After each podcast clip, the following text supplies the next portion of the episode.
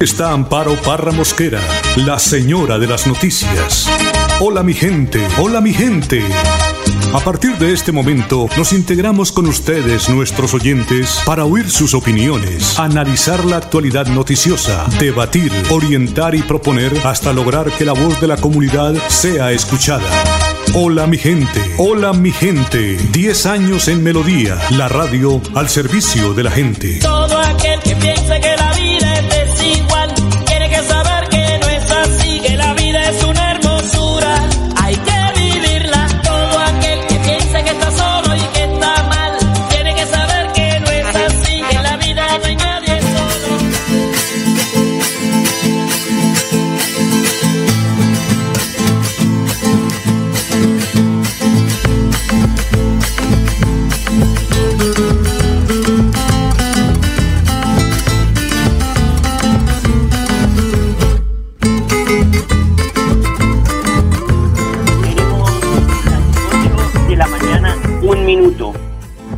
8 de la mañana, un minuto. Hola, mi gente, muy, pero muy buenos días. Les saludo hoy martes 3 de noviembre, luego de este puente festivo. Uno consideraría que en casita, luego de que vayamos a escuchar esas estadísticas del COVID-19. Hoy es el Día Mundial del Sándwich, una de las fechas más sabrosas del calendario, y, que, y es que el sándwich es uno de los platos más populares y variados que existen a nivel mundial y por eso muchas franquicias de comida rápida que sirven este plato han decidido transformar esta festividad en un evento por todo lo alto. Así que a comer sándwich hoy. Yo ya me comí el mío, al desayuno. Don Arnulfo Botero, como siempre, trabajando en la edición y musicalización de este su programa Hola mi gente. A las 8 de la mañana, dos minutos, los dejo con el mensaje del Padre Sazán. Lucas 13 del 31 al 35. No temer. Lo primero es cautela. Saber que en la vida tenemos personas que nos querrán complicar, personas que nos las ponen difícil. Pero tenés que recordar que si estás haciendo la voluntad de Dios, no le tengas miedo a las personas que te quieran complicar, porque estás actuando con rectitud. No te puedo negar que aparecerán este tipo de personas, pero no dejes que te detengan lo que Dios está generando en vos, porque vos haces mucho bien. No te desanimes, porque estas cosas o estas personas te van a fortalecer en la vida. Por otro lado está Jerusalén. Es ese lugar de lucha, de encuentro. Tu Jerusalén. Tu Jerusalén puede ser una persona, un lugar, y es en donde te toca de cerca el dolor y también el sufrimiento, en donde te toca el golpe de la vida y en donde sentís que estás solo. No te desanimes en tu Jerusalén, ahí está tu cruz, pero también allí está tu resurrección. Y por último, vacío. Tenemos que hacernos cargos de nuestros errores y saber discernir lo que nos compete de lo que no nos compete. Vos tenés que recordar que uno debe hacerse cargo de sus errores y cumplir con lo que es la paga de ello. Pero los errores también nos llenan, nos dan experiencia de vida. Que Dios te bendiga y te acompañe en el nombre del Padre, del Hijo y del Espíritu Santo. Y hasta el cielo no paramos. Cuídate. Gracias, Padre. Claro que sí, hasta el cielo no paramos. Esto de la mañana, cuatro minutos. Pues escuchen bien esta información que les voy a entregar. Según el Ministerio de Salud, Santander presenta 416 nuevos contagios de COVID y desafortunadamente 10 personas fallecidas por causa del virus. En el departamento se registra un total de 43.222 casos. Oigan estas cifras. Entre viernes 30, sábado 31 de octubre, domingo primero y lunes 2 de noviembre en Santander, juntando todos esos días, se reportaron 1.718 nuevos contagios de COVID-19. Y entre esas mismas fechas fallecieron en Santander por coronavirus 44 personas. Y la gente sigue comportándose como si nada estuviera pasando. Precisamente, Vanguardia trae en su primera página la siguiente información. Óigase bien, se registraron 929 riñas. ¿Eso por qué? Por el consumo de sustancias eh, de estupefacientes, por el consumo de bebidas alcohólicas, en fin, y por la intolerancia. porque si alguien lo toca le sacan la piedra y entonces qué mano. ¿Ah? Se intervinieron 31 fiestas ilegales en el área metropolitana de Bucaramanga. Qué indisciplina tan berraca la que tenemos. Sigue siendo la constante en el área metropolitana. La gente no respetó medidas como el toque de queda, la ley seca, ni las mismas reglas de aislamiento selectivo que ha impuesto el gobierno. Aquí lo que nos interesa es gozarla, así tengamos que estar en un velorio mañana, pasado mañana de un familiar. Porque esta, eh, este bicho, como dice Shakira, ni oye ni ve, pero nos tiene en jaque. Y escuchen con atención al comandante de la Policía Metropolitana de Bucaramanga, el general Luis Ernesto García, quien entregó el siguiente reporte de cómo finalizó el puente festivo de Todos los Santos con la indisciplina y la bacanería de muchos. Cuando una cantidad de gente se cuida, hay unos indisciplinados que les importa un bledo, que se les muera el papá, que se les muera la mamá, que se les mueran los hermanos, que se les muera la abuela, el abuelo. Eso conmigo no es. Pero esto es en serio. Escuchemos al general. Se reciben promedio 26.156 llamadas a nuestro centro automático de despacho, de las cuales 8.719 fueron por requerimientos ciudadanos en relación a la alteración de la tranquilidad. Resaltamos que durante este fin de semana ocurrieron 929 riñas.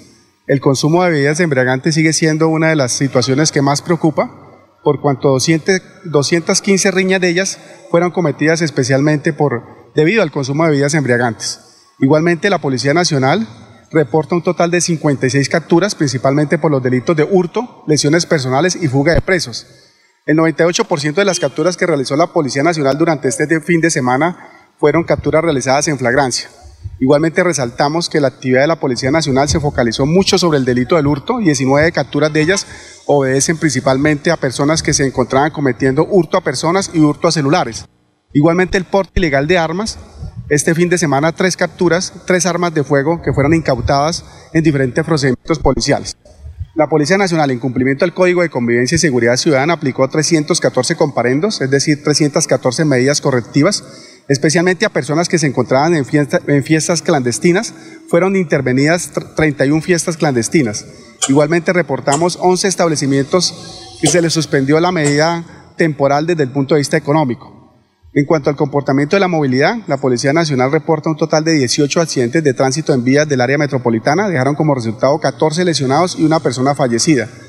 Igualmente, desde el día viernes hasta el día de hoy a mediodía, hemos aplicado 384 comparendos por infracciones al Código Nacional de Tránsito. 91 vehículos fueron inmovilizados, eh, de los cuales resaltamos 19 comparendos que se aplicaron por conducir en estado de embriaguez. Importante resaltar que las motocicletas fueron inmovilizados un total de 31 motocicletas entre el día viernes y el día sábado. Igualmente 155 comparendos fueron aplicados a personas que se movilizaban en motocicletas por incumplir, por un lado, los protocolos de bioseguridad y por otro lado, por no cumplir con las medidas de tránsito dispuestas en el código respectivo. Bueno, ustedes escuchan la indisciplina, la forma de que la gente no ha tomado en serio esta situación que tiene arrodillado al mundo, al mundo entero. No, no es que estemos, eh, que, que el presidente, que es que el gobernador, que el alcalde, no. Es el mundo entero el que está en esta situación. Hay países donde han tenido que volver a implementar el confinamiento obligatorio. O sea, que la fiera humana hay que tenerla encerrada, como esas fieras en las aulas. Ay, ay, ay. Bueno, son las 8 de la mañana, 9 minutos. Hoy Estados Unidos elige presidente entre un demócrata con 47 años en la política y un republicano con 46 meses en la Casa Blanca. Él, el mandatario Donald Trump, aspira a conseguir la reelección para quedarse cuatro años más en el poder, un periodo que en sus trinos bromea podría ser para siempre. Ay, Nicolás Maduro, otro Nicolás Maduro. Su contrincante, el vicepresidente John Biden, hace cuentas para regresar al despacho oval, esta vez como uno de los presidentes de mayor edad que podría pisar las, en esas condiciones la oficina en Washington. Son las 8 de la mañana, 10 minutos, voy a, a la pausa y ya regresamos. ¿Pensando en cómo impulsar tu negocio? No te preocupes. En Financiera como Ultrasan, hoy más que nunca estamos contigo. Si eres microempresario independiente y necesitas capital para invertir en tu negocio, solicita tu crédito independiente y disfruta de bajas tasas de intereses y condiciones especiales. En Financiera como Ultrasan, nuestra pasión por cooperar nos inspira a avanzar juntos acceso a agua potable, Santander se levanta y crece. Plan Agua Vida. Un pacto por el bienestar y nuestra calidad de vida. Plan Agua Vida. Siempre Santander. Gobernación de Santander. ¿Por qué tan alegre? Porque desde que tengo mi compra de cartera de financiera como Ultrasan, vivo la vida sin preocupaciones. ¿Qué? Sí, vivo tranquilo con las tasas especiales y sus excelentes plazos de pagos. Por fin encontré el alivio que tanto necesitaba. No esperes más. Solicítala ya. Sujeto a políticas de la entidad. Vigilada Supersolidaria inscrita a Focacop.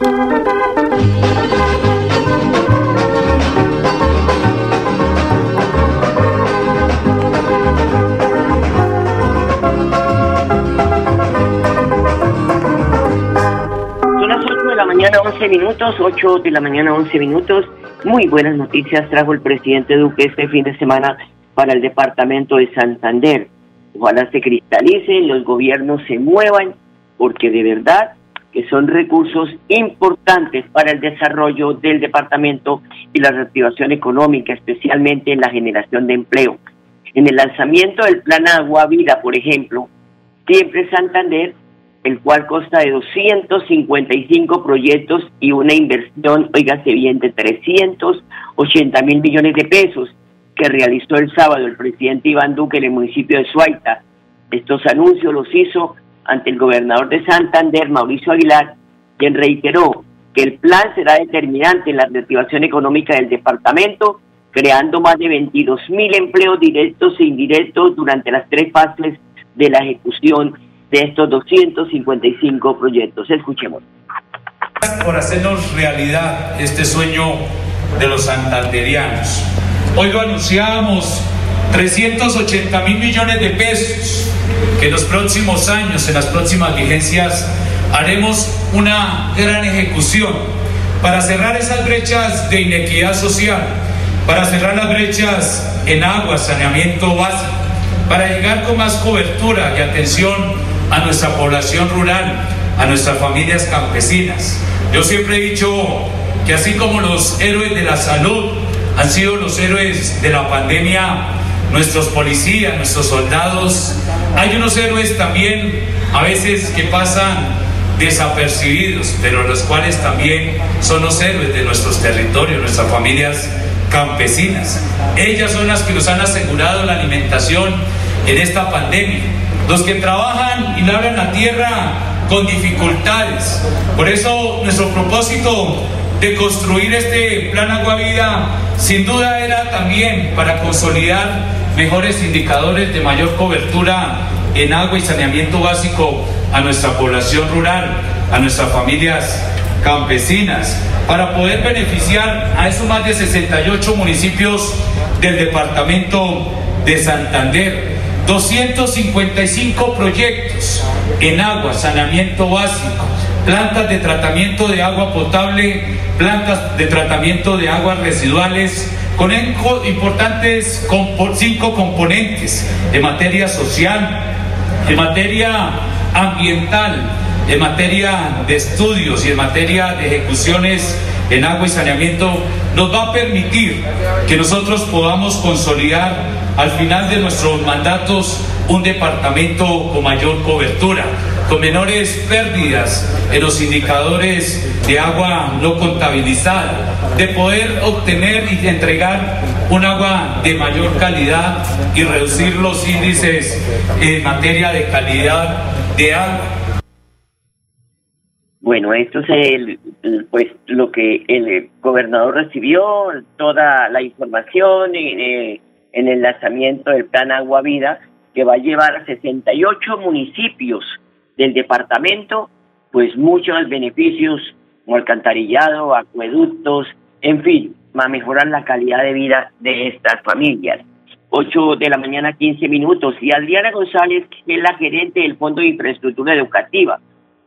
Ella confirma que el gobierno nacional tiene un buen número de proyectos de infraestructura educativa en ejecución en el departamento de Santander. En el departamento de Santander tenemos 33 proyectos donde confluyen las entidades territoriales certificadas de Girón, Florida Blanca, Piedecuesta, Bucaramanga y Santander. ¿En qué estamos en este momento en la ejecución de esos proyectos? Ya hemos entregado 10 de esos proyectos, 15 se encuentran en ejecución de obra, 5 están en procesos ya de reasignación y 3 más en licenciamiento que una vez contemos con las licencias ejecutoriadas podemos arrancar los proyectos correspondientes. ¿En dónde estamos desarrollando estas obras? En Charalá, en Cimitarra, en Websa, Málaga, Puerto Wilches, Sabana de Torres, Bolívar, Bucaramanga, Piedecuesta, Florida Blanca. El Gobierno Nacional, a través del Ministerio de Educación Nacional, estamos muy comprometidos en sacar y culminar todas estas obras de infraestructura educativa que nos permitirán beneficiar a más de 30 mil niños, niñas y jóvenes en el departamento de Santander, para que gocen con los mejores ambientes para el aprendizaje y sigan avanzando en su formación integral. Son 33 proyectos que están en ejecución, 15 en obra, otros ya se van a estar listos para la entrega, en fin, es parte de el mejoramiento de la infraestructura educativa en el departamento de Santander. Por eso les contamos directamente con la persona que maneja el tema. No es que estemos inventando esto de que hay 33 proyectos aquí en el departamento de Santander de infraestructura educativa. De igual manera, los rectores de universidades como la UIS, las Unidades Tecnológicas de Santander y UNIPAS confirman los recursos recibidos por parte del Gobierno Nacional para el pago de auxilio de matrícula de estudiantes de sectores vulnerables. El rector de las unidades tecnológicas, Omar Bengar, que 800 estudiantes hacen parte de la generación E, que están allí matriculados estudiando sus carreras técnicas, tecnológicas, profesionales en forma gratuita. Nosotros somos la segunda institución en el país con más estudiantes y beneficios en el programa Generación E. Hoy en día son cerca de 8 mil estudiantes que hacen parte de este beneficio de una población de cerca de 18 mil estudiantes que hacen parte de nuestra institución. 8 mil estudiantes que hacen parte de la institución. Son 18 mil los estudiantes que están en las unidades tecnológicas de Santander. El rector de la UIS, por su parte, el ingeniero Dan Porras, manifestó que la universidad logró incrementar el número de estudiantes de pregrado con esos apoyos que ha dado el gobierno nacional. Hemos logrado incrementar en cerca de 300 el número de estudiantes de pregrado presencial que durante cada semestre veníamos teniendo en los campus de la universidad. Y Oscar Porras, que es el rector de la UNIPAS, también confirmó los aportes del Ministerio de Educación para el valor de la matrícula de estudiantes de escasos recursos económicos. Recursos fueron obtenidos gracias a las gestiones ante el Ministerio de Educación, que aportó el 26.6% del valor de la matrícula, el 20% que puso la gobernación del departamento de Santander, el 19% de la alcaldía distrital de Barranca Bermeja, el 10% que pusimos nosotros como institución. Ahí están, son los rectores de estas instituciones. Y hay que decir que pues todos los rectores coincidieron con el número de estudiantes que han aprovechado estas becas y también de los papás que están entusiastas porque sus hijos pueden estudiar una carrera técnica, tecnológica o profesional en las mejores universidades de la región. 8 de la mañana, 19 minutos. Voy a la pausa, ya regresamos. Por años hemos soñado con mejores días, con viviendas dignas para todos, con más y mejores espacios deportivos, con programas para la gente. Pero ya no tendremos que soñarlo, vamos a vivirlo. Con una inversión de 1.7 billones de pesos en proyectos de conectividad e infraestructura para el desarrollo económico, le abrimos camino al progreso. Gobernación de Santander, siempre Santander. ¿Por qué tan alegre? Porque desde que tengo mi compra de cartera de financiera como Ultrasan, vivo la vida sin preocupaciones. ¿Qué? Sí, vivo tranquilo con las tasas especiales y sus excelentes plazos de pagos. Por fin encontré el alivio que tanto necesitaba. No esperes más. Solicítala ya. Sujeto a políticas de la entidad. Vigilada Supersolidaria inscrita a Focacop.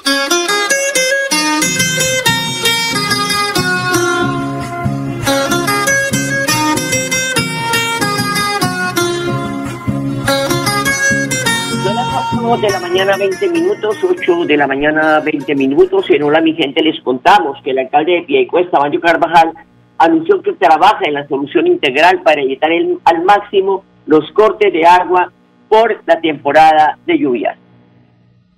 Hoy estamos aquí desde la planta de tratamiento de aguas La Colina. Estamos inspeccionando todas las labores y todos los trabajos que han venido realizando el personal de la empresa Pidecuestana de Servicios para normalizar la prestación del servicio de acueducto en Pidecuesta. Tengo que decir que hemos luchado en contra de un fenómeno natural, no nos vamos a detener a buscar responsables en los años anteriores. Desde hoy ya empezamos a plantear una solución idónea y una solución que nos permita a nosotros garantizar la prestación del servicio en el área de Pidecuesta. Tengo que agradecerle a los operarios que durante dos días y dos noches han estado al frente de esta situación y que hoy han logrado restablecer el servicio en un 100% en todos los barrios y en todos los sectores de nuestro municipio. Vamos a seguir trabajando para mejorar el servicio en Piedecuesta y ofrezco disculpas por los inconvenientes que sucedieron en los días anteriores. Mil gracias. Bueno, alcalde, pues ahí está el mandatario trabajando para que su comunidad pueda tener un buen suministro de agua potable, toda vez que Piedecuesta es la ciudad con más agua en el área metropolitana. La viceministra de Transporte, la santanderiana Lina Barrera, también trajo a su departamento muy buenas noticias. Habló del aporte que el ministerio le está entregando a deportistas de alto rendimiento y los recursos asignados para obras de infraestructura deportiva aquí en el departamento de Santander. Bueno, queremos primero contarle a los santanderianos cómo hemos venido apoyando a nuestros deportistas que participan en esos eventos mundiales, continentales y en el ciclo olímpico y paralímpico. En Santander venimos apoyando a cinco grandes paratletas que son Carlos Daniel Serrano Zárate en la disciplina de paranatación, con un aporte del Ministerio de 6 millones 144 mil millones de pesos mensuales. A Mayerly Buitrago eh, es una paratleta en paratletismo que nos representa a nivel internacional. El Ministerio la apoya con 4 millones 389 mil pesos mensuales. A Miguel Ángel Rincón Narváez que es un paratleta de paranatación. También lo venimos apoyando mensualmente con 400 con 4 millones 389 mil millones de pesos a Moisés Fuentes. También en paranatación lo venimos apoyando con 6 millones 144 mil millones de pesos. Y a Nilson Crispín también que es una, un paratleta de paranatación con 6 millones 144 mil. ¿Por qué resalto esto? Porque a veces los colombianos creen que a través del Ministerio del Deporte solo construimos escenarios deportivos, pero también nosotros nos preocupamos por apoyar a esos grandes deportistas que hoy le están trayendo medallas, no solo al departamento de Santander, sino a Colombia, y que los están representando a todos los colombianos en estas justas, y aquí en Santander tenemos a esos cinco. Hemos anunciado la mañana de hoy en este taller de, de reactivación económica las inversiones que vamos a hacer en el departamento de Santander para construir, para mejorar y adecuar escenarios deportivos en los diferentes municipios de Santander. Vamos primero que todo a reactivar una obra que estaba suspendida en el municipio de Piedecuesta para la construcción del centro acuático de alto rendimiento por más de 10 mil millones de pesos. Pero también vamos a reiniciar esa obra del mejoramiento de la Villa Olímpica en Florida Blanca, que se encontraba suspendida por más de 3.600 millones de pesos. Y además, vamos a invertir. Hoy el alcalde de Girón nos ha solicitado el apoyo para el complejo deportivo que se va a construir en el sector de la meseta donde se va a realizar una inversión alrededor de los 28 mil millones de pesos y el ministerio va a apoyar esa iniciativa. Pero también para el municipio de San Gil vamos a construir un patinódromo que cumpla los estándares internacionales como pista de alto rendimiento donde se van a invertir alrededor de 10 mil millones de pesos. Bueno, ahí está la inversión para el departamento de Santander. Y qué no decir también de las noticias que recibió el alcalde Juan Carlos Cárdenas por la ley 2062 del 28 de octubre de este año, porque con esta ley se beneficia a Bucaramanga, se conmemora 400 años de fundación de la ciudad y que va a permitir presentar proyectos para adelantar obras. Esta iniciativa de interés público, social, ambiental para los próximos 10 años fue iniciativa de la representante a la Cámara Nubia López Morales y gracias a toda la avanzada parlamentaria es una realidad. Por eso hay que decir que si vamos unidos conseguimos las cosas para este departamento. 318 mil millones, dijo el alcalde Juan Carlos para la compra de flota de buses eléctricos y la transformación del sistema de información de la red de alumbrado público e internet comunitario.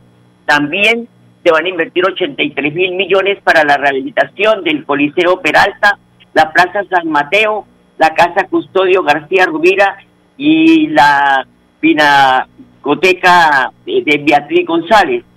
En, cuanto a espacios públicos, tienen inversiones por más de 220 mil millones en proyectos como el Centro Caminable, el eh, Distrito de Arte, el Centro Vivo, Zona Rosa y Distrito K.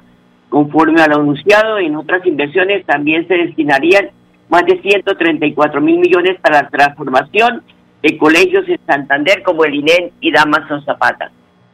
Son inversiones que están ya aprobadas para el departamento de Santander. Lo que tiene que hacer el alcalde es conformar un buen equipo para que vaya y lleven estos proyectos a Bogotá y comiencen a hacerse realidad en lo que faltan de estos gobiernos. Se nos agotó el tiempo, gracias por la sintonía, espero estar mañana con ustedes, saben que los quiero mucho. Feliz día. Aquí Bucaramanga, la bella capital de Santander. Transmite Radio Melodía, Estación Colombiana, HJMH, 1080 kilociclos, 10.000 vatios de potencia en antena, para todo el oriente colombiano. Cadena Melodía, la radio líder de Colombia.